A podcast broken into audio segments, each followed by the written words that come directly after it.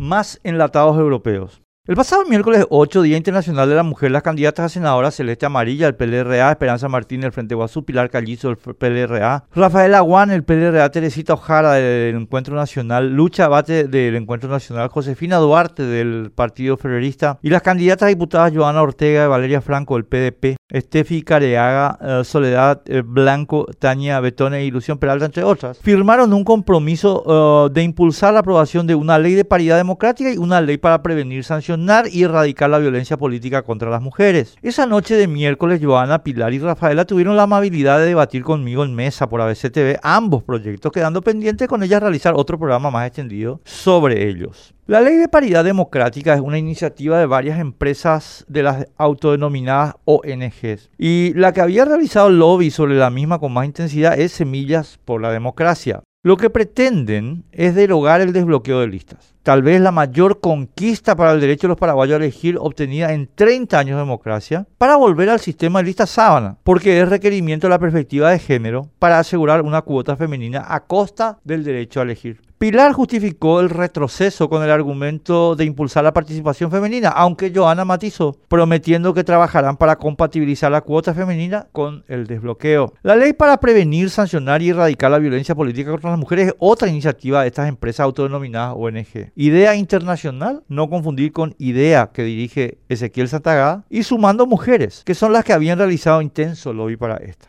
Esta ley es otro retroceso equivalente a la propuesta de derogación del desbloqueo. Propone nada menos que establecer la censura de prensa, violando el artículo 26 de nuestra constitución principal, pero no únicamente en su artículo 18, y repetir las barbaries procesales de la inconstitucional ley 5777, que derogan la presunción de inocencia y el debido proceso, violando el artículo 17 y concordantes de nuestra constitución. Cuando les puse en pantalla los contenidos de la propuesta, mis tres invitadas parecieron sorprendidas. Mi percepción es que las alentaron a firmar enlatados europeos que no estudiaron adecuadamente, repitiendo el esquema que denuncié en mi artículo La sociedad civil, publicado aquí mismo el 26 de febrero pasado. Las empresas autodenominadas ONG convirtieron a nuestros políticos en sus pasapapeles, en los prestanombres con los que encubren sus acciones fascistas, pues establecer la censura, restringir el debido proceso y cercenar el derecho a elegir son características del fascismo que campea en la Unión Europea y que impulsa desembosadamente el Foro Económico Mundial. Espero que Joana, Rafaela y Pilar cumplan la promesa que hicieron al aire de revisar en favor de la democracia y de nuestra constitución estos enlatados.